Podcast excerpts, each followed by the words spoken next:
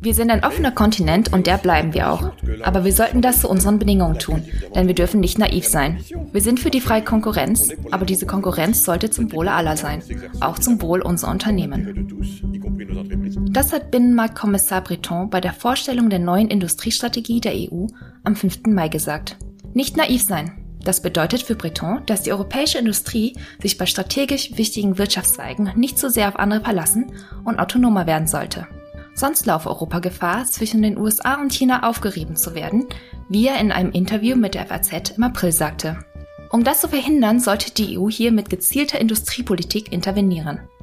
Doch wie sinnvoll ist es, Industriepolitik an geopolitischen Ambitionen auszurichten? Wie wirkt sich das ganz konkret in der Digitalpolitik aus? Und wer profitiert eigentlich von dieser Art von Industriepolitik und wer nicht?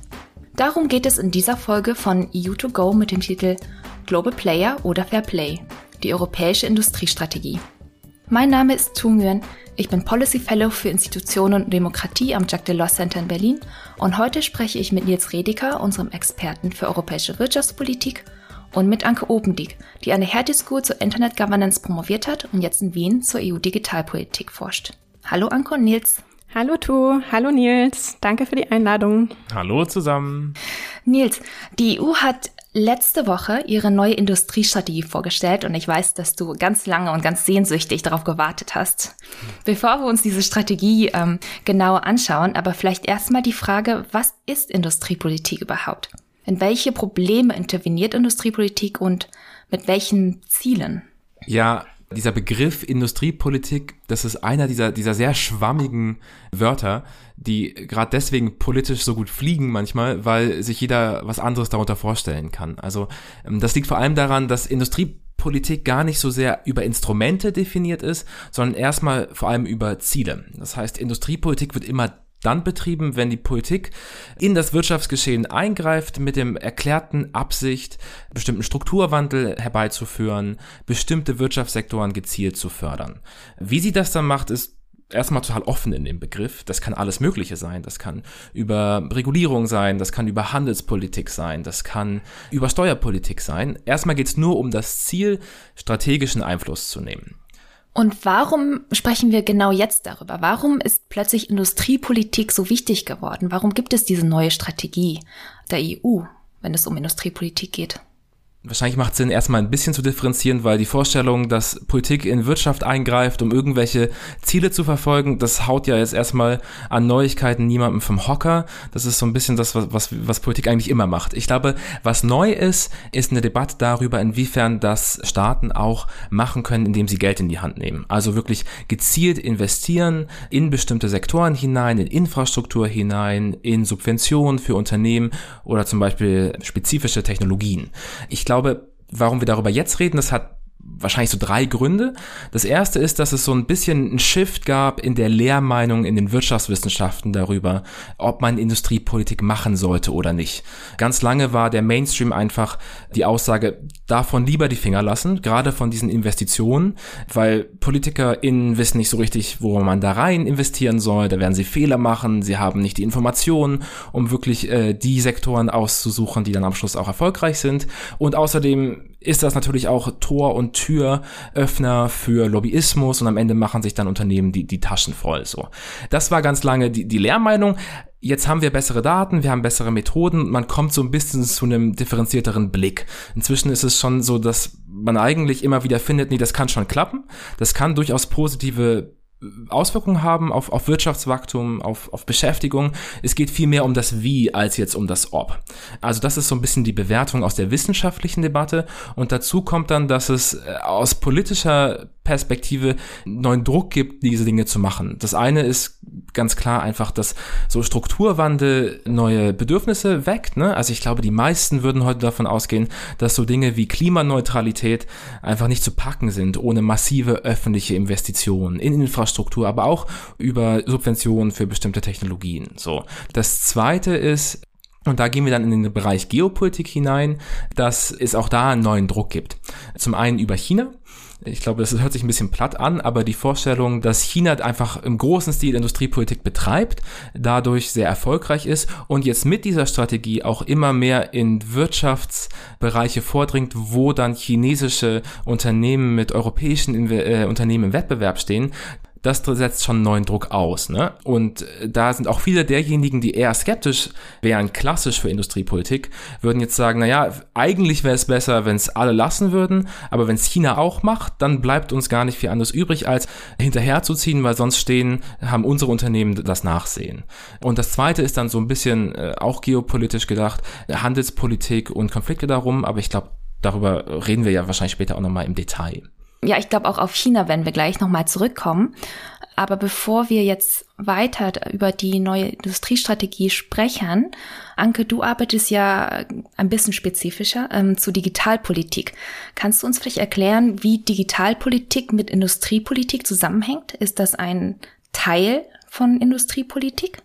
Also Digitalpolitik und Industriepolitik hängen, hängen glaube ich, auf zwei Ebenen ganz grundsätzlich zusammen. Einmal haben wir wirklich eine, eine sehr materielle Ebene, was einfach so digitale Infrastruktur betrifft. Wir haben Kabel, wir haben Mikroprozessoren, wir haben wirklich physische Dinge, die auch in, in solchen Technologien wie Cloud oder so eine massive Rolle spielen. Und auf der anderen Seite muss man berücksichtigen, dass in der Industrie die Rolle von Daten auch einfach wahnsinnig wichtig ist zum Beispiel im Bereich künstliche Intelligenz, Robotik und so, das läuft alles nur, weil wir große Datenmengen haben, die da verarbeitet werden und die werden auch ganz besonders in Zukunft eine immer wichtigere Rolle spielen.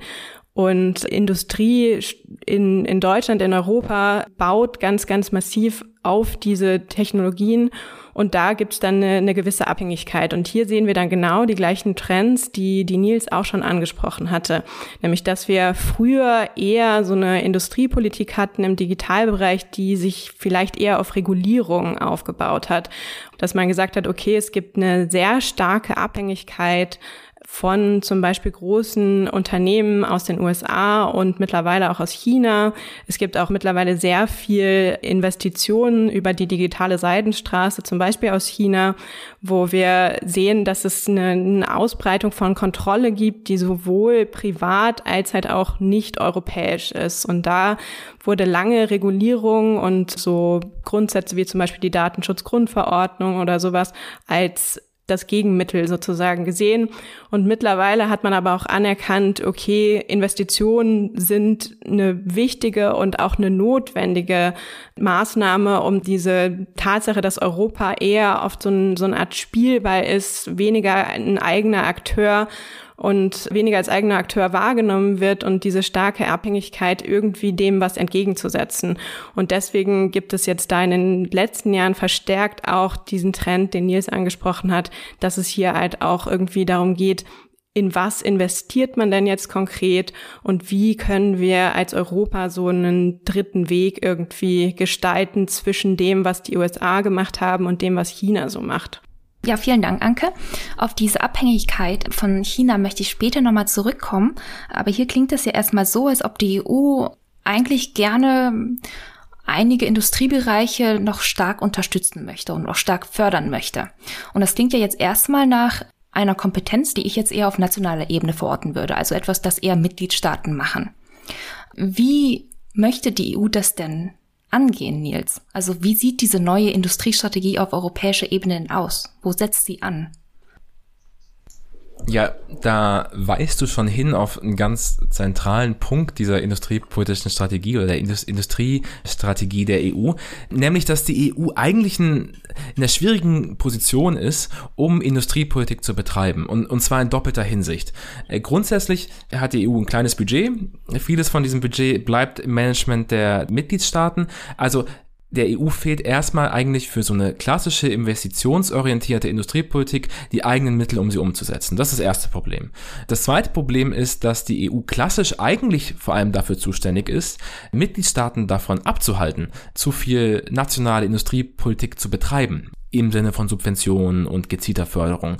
Gerade weil man das eben nicht gemeinsam macht und weil die Voraussetzungen dafür Industriepolitik zu machen, von Mitgliedstaat zu Mitgliedstaat sehr unterschiedlich sind. Ne? Also dann das Problem in einem gemeinsamen Markt, wenn jetzt Deutschland ganz viel Geld in sein Unternehmen pumpt, und spanische Unternehmen können das aber nicht machen, weil da das Geld fehlt, dann haben deutsche Firmen Glück und spanische Firmen haben das Nachsehen. Darum gibt es eigentlich erstmal einen sehr engen Rahmen für Industriepolitik innerhalb der EU, gerade dann, wenn sie Gefahren birgt, wettbewerbsverzerrend zu sein. Und entsprechend hat die Kommission in den letzten Jahren eigentlich Industriepolitik auch immer eher unten gehalten. Also im internationalen Vergleich, wenn man sich anschaut, wie viel wird eigentlich staatliche Beihilfe gemacht, dann ist das in der EU sehr viel niedriger, eben weil man diesen gemeinsamen Binnenmarkt hat, als zum Beispiel in den USA. So, und in diese Gemengelage kommt jetzt die industriepolitische Strategie und äh, kündigt ganz neue Ambitionen an. Ne? Man möchte jetzt mit der mit einer Industriestrategie äh, das Klimaneutralität vorantreiben, Digitalisierung vorantreiben, Ungleichheit bekämpfen, unabhängiger werden, aber hat dann gleichzeitig eben das Rüstzeug aus einem anderen Werkzeugkasten. Und entsprechend gibt es eine Menge in dieser Strategie eine Menge regulatorische Maßnahmen, das eine viel Zusammenschau von dem, was man sich sowieso schon vorgenommen hatte. Aber auf der Investitionsseite bleibt es relativ dünn. Bis auf die Frage, wie, wie viel gibt man eigentlich Mitgliedstaaten die Möglichkeiten, mitgliedstaatliche Beihilfe zu betreiben. Da gibt es dann einen Konflikt drüber. Da wollen die großen Staaten, dass man das mehr machen kann, vor allem in solchen sogenannten Important Project of Common European Interests IPSIZE, ich nenne es jetzt IPSIZE. Wenn sich mehrere Staaten zusammentun, um gemeinsam gezielt einen bestimmten Sektor zu fördern, dann gibt es die Möglichkeit, die Regeln dafür aufzuweichen. Das wollen die großen Staaten viel mehr betreiben. Viele kleine Staaten haben das Gefühl, nein, das nützt dann eben vor allem den Reichen und wir haben das Nachsehen. Das ist so der Konflikt. Aber ich glaube, insgesamt krankt diese Industriestrategie einfach an der, daran, dass man neue Ziele sich setzt, aber immer noch die alten Mittel hat. Das klingt jetzt ja nicht unbedingt nach den idealen Voraussetzungen, um sich äh, von China und den USA abzusetzen. Es gab ja auch viele Medienberichte, dass es äh, innerhalb der Europäischen Kommission selber heftige Streitereien darüber gab, wie diese neue europäische Industriestrategie aussehen soll. Dabei ging es vor allem wohl anscheinend auch um die Frage, wie unabhängig die EU von Vorprodukten und Rohstoffen aus Drittstaaten sein soll oder sein möchte.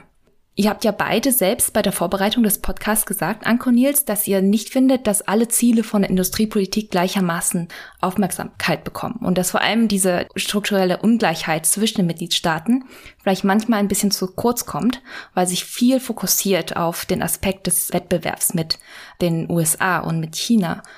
Wie wird die Debatte um die europäische Industriepolitik denn momentan geführt? Und gibt es da Aspekte, die hinten rüberfallen?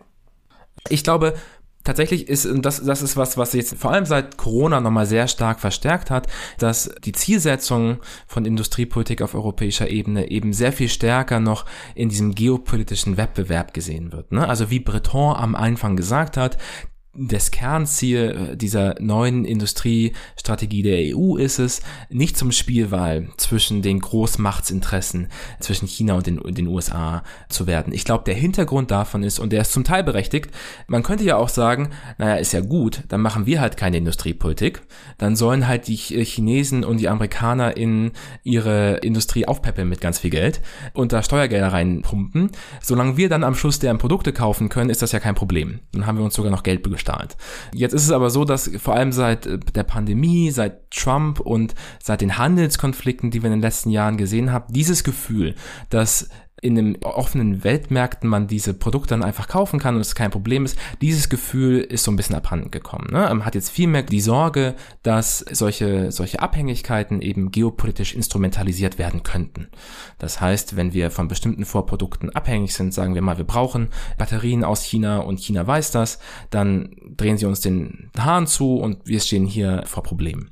Insofern gab es da so eine Schlagseite in Richtung Geopolitik, der jetzt vor allem im Moment die Debatte sehr dominiert. Und da fallen andere Ziele hinten runter. Ich glaube, das ist in der Digitalpolitik auch nochmal irgendwie ganz stark zu sehen jetzt in den letzten Monaten. Aber da weiß Anke wahrscheinlich mehr dazu als ich.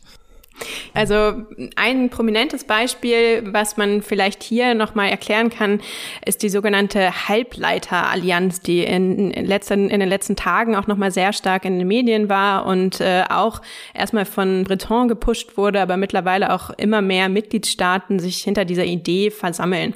Und Halbleiter, muss man sich vorstellen, die sind verbaut in Smartphones, Laptops, Computern, aber auch, und das hört man jetzt zum Beispiel in Autos.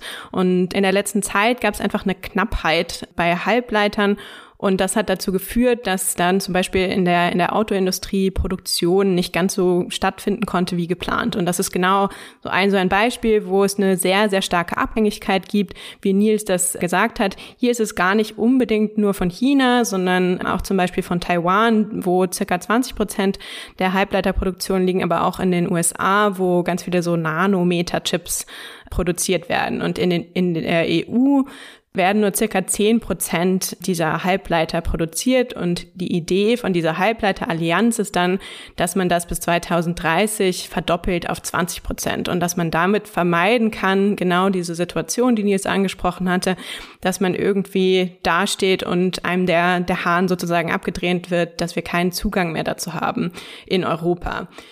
Das Problem ist allerdings, dass das einfach sehr, sehr kostenintensiv ist. Also es ist ein ja, Prestigeprojekt, dem milliardenschwere äh, Subventionen zugrunde liegen. Also da werden Steuergelder für was investiert, wo es jetzt grundsätzlich auch die Möglichkeit gibt, diese Technologien woanders herzukriegen, dafür, dass wir das jetzt aber dann auf europäischem Boden produzieren im Prinzip. Und diese Steigerung der Produktion, die bringt natürlich erst auf lange Sicht was und dafür werden dann Milliardengelder in so ein Prestigeprojekt mit Symbolwirkung eigentlich eher gesteckt, damit wir sagen können, okay, es gibt da eine Unabhängigkeit. Und da muss man natürlich überlegen, wo kommt denn dieses Geld eigentlich her und warum investieren wir das nicht vielleicht in, in andere Dinge wie Forschung und Entwicklung, wo die EU, wie Nils das auch schon mal angerissen hat, hinter anderen führenden Wirtschaftsmächten hinterherhinkt? Vielleicht, wenn ich da gerade noch mal was zu sagen kann, weil das eben auch eine schöne Illustration ist für das Problem dieser Ungleichheiten zwischen Mitgliedstaaten. Also das kostet ungefähr 20 Milliarden Euro, das habe ich jetzt auch nur gelesen, um so eine Hochtechnologie kleinen Halbleiter Mikrochips äh, äh, zu bauen. Jetzt äh, gab es schon Medienberichte, dass Intel einer der großen Produzenten bereit ist, das zu machen, möchte dafür aber 8 Milliarden Subventionen. Das ist schon mal eine Menge Geld hat auch schon gleichzeitig gesagt, dass es eigentlich nur wirklich Sinn machen würde, so eine äh, Fabrik dahin zu stellen, wo es schon zumindest eine andere Mikrochip-Industrie gibt. Und dafür kommt dann eigentlich nur Deutschland in Frage und ein paar Benelux-Staaten. Das heißt, am Ende reden wir darüber, dass wir mit sehr viel Geld eine neue Industrie oder neue Fabriken, Fertigungsanlagen an Orte stellen, denen es schon relativ gut geht, die vergleichsweise äh, gut dastehen im europäischen Vergleich, die dann sich das leisten können, aber wo wir natürlich genau diese Ungleichgewichte erzeugen, die auf europäischer Ebene eigentlich immer bekämpft werden sollen. Also das ist so ein bisschen der Zielkonflikt, der da drin steckt und das sieht man, glaube ich, hier dran ganz schön.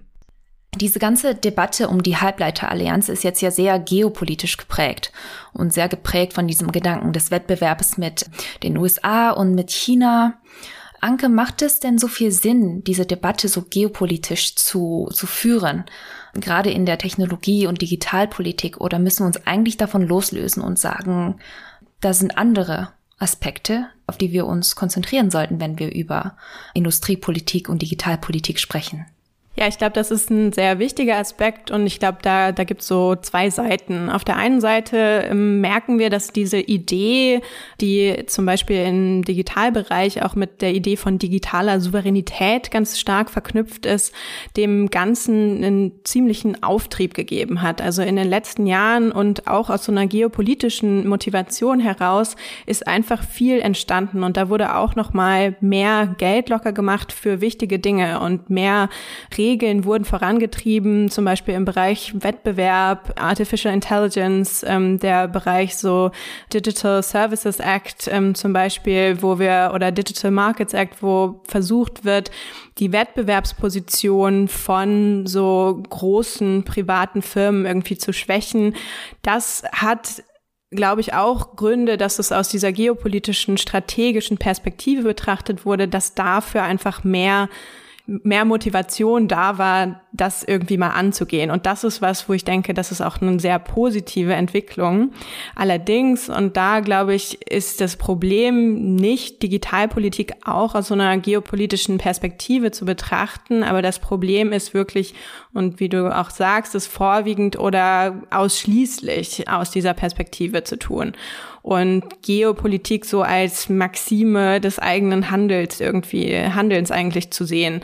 Und ähm, das ignoriert, glaube ich, sehr leicht, dass der digitale Raum auch wirklich für Menschen und für Menschen mit, mit Rechten da ist, dass es ein Platz für öffentlichen Diskurs ist und dass dieser Raum vor allem momentan von so privaten Akteuren dominiert wird. Und das ist ein Problem, das wir nicht nur aus so einer geopolitischen Perspektive betrachten sollten, sondern auch wirklich sehen, dass es da ganz viel um individuelle Rechte geht und um Auswirkungen auf unsere Demokratie. Und das ist dann, was das auch sogar über dieses Thema Industriepolitik hinausgeht, weil es auch wirklich nicht darum gehen kann, nur jetzt die Rolle von so privaten Firmen so auf eine Art zu stärken, dass wir dann diese Tech-Giganten, die wir eigentlich in den USA auch als problematisch wahrnehmen, irgendwie auf europäischer Ebene haben. Und deswegen denke ich, ist es sinnvoll, so eine strategische Perspektive irgendwie zu haben und zu sehen, okay, da gibt es wirklich Abhängigkeiten, die sind so stark,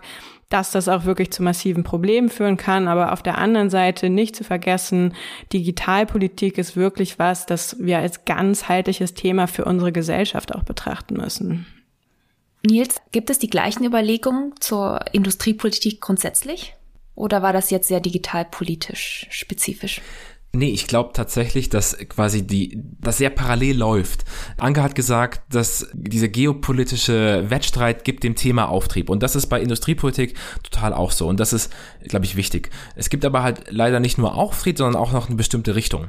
Und die ist, glaube ich, in der industriepolitischen Debatte, die sehr geopolitisch geführt wird, ein bisschen problematisch. Ich gebe mal zwei Beispiele. Das eine ist so diese große Debatte, die wir immer haben über europäische Champions. Wir brauchen jetzt große Konglomerate, europäische Riesenfirmen, die in der Lage sind, mit den chinesischen und den amerikanischen großen Unternehmen zu konkurrieren. Das macht aus so einer außenpolitischen Perspektive vielleicht Sinn, wenn man sagt, wir brauchen solche Akteure im geoökonomischen Wettbewerb. Aus einer Innenperspektive gibt es aber sehr wenige Leute, die sagen würden, ah, ist eine gute Idee, jetzt für mehr Marktkonzentration innerhalb der EU zu sorgen. Ist eigentlich wissen wir, dass irgendwie diese großen Unternehmen mit einer Reihe von Problemen kommen, ja, das ist schwieriger dann in diese Märkte vorzudringen. Das hat Auswirkungen auf langfristige Produktivität. Oft führt das zu mehr Ungleichheit zwischen Firmen, aber auch zwischen ArbeitnehmerInnen. Also irgendwie aus einer makroökonomischen Sicht macht die Vorstellung, wir brauchen jetzt große Champions, keinen Sinn, aus einer außenpolitischen schon, und da beißt sich das.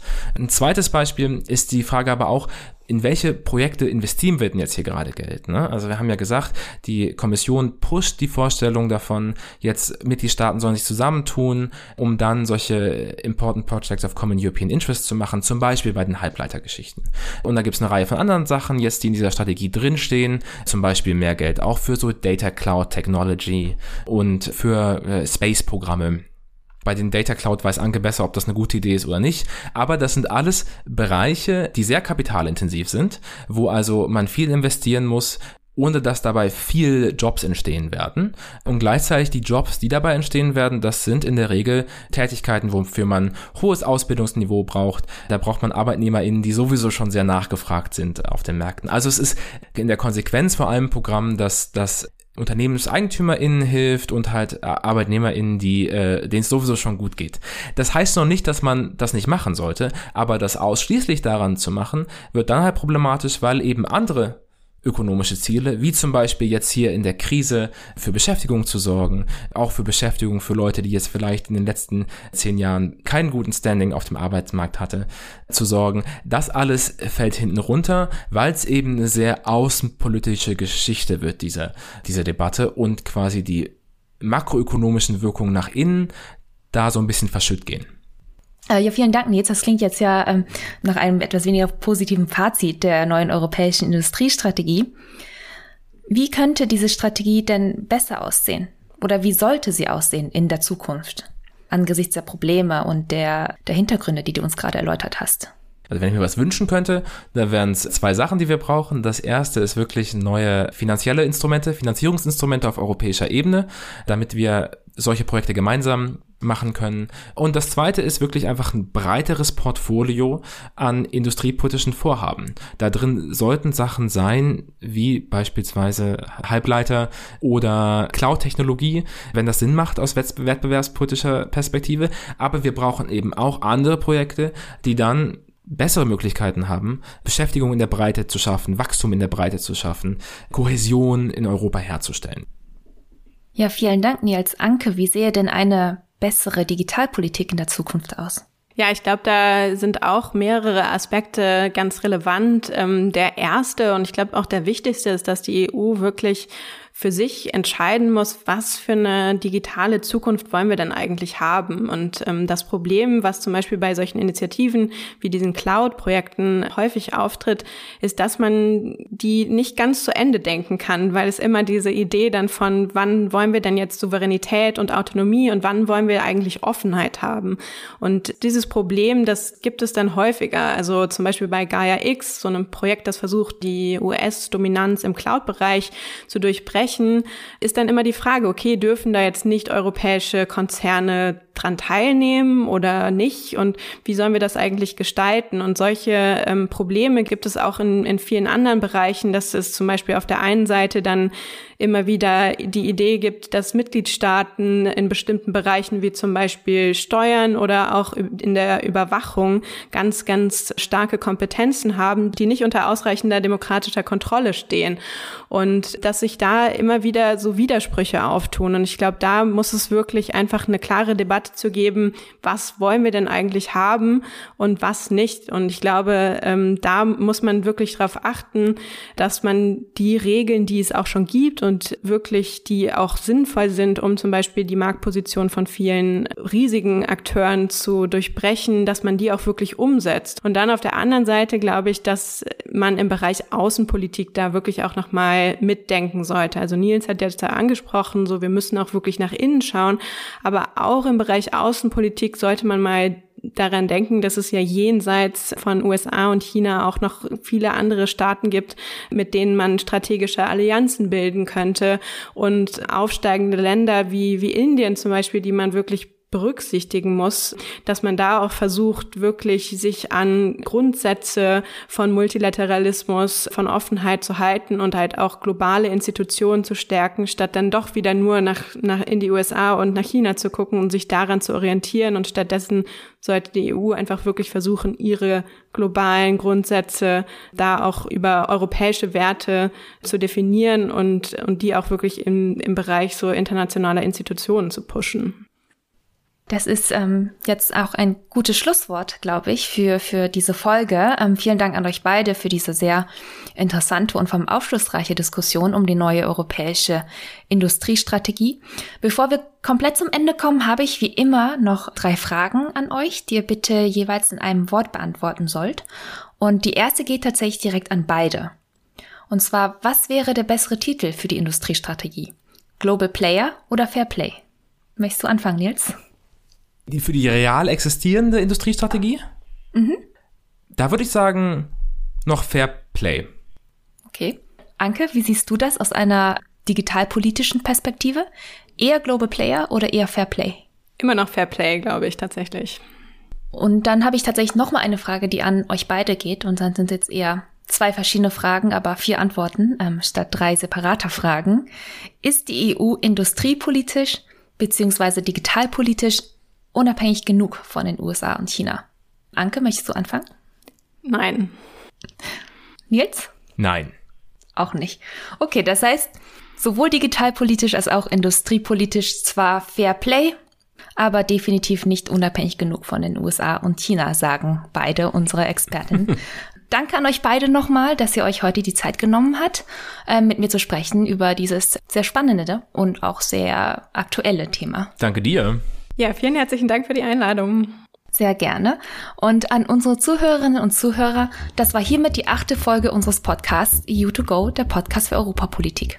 Einmal im Monat gibt es eine neue Folge mit Hintergründen und Analysen zu aktueller EU-Politik von den Expertinnen und Experten des Jacques Delors Centers in Berlin. Ihr findet die Folgen auf unserer Webseite delawcenter.eu, auf Spotify und überall dort, wo es sonst Podcasts gibt.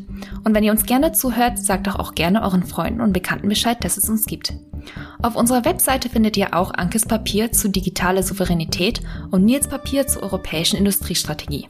Und bevor wir uns verabschieden, an dieser Stelle nochmal einen riesigen Dank an Linda Hewitt und Lisa Westhäuser, die die Brains hinter diesem Podcast sind und ohne die es ihn gar nicht geben würde. Mein Name ist Tung Yuan, danke fürs Zuhören und bis zum nächsten Mal.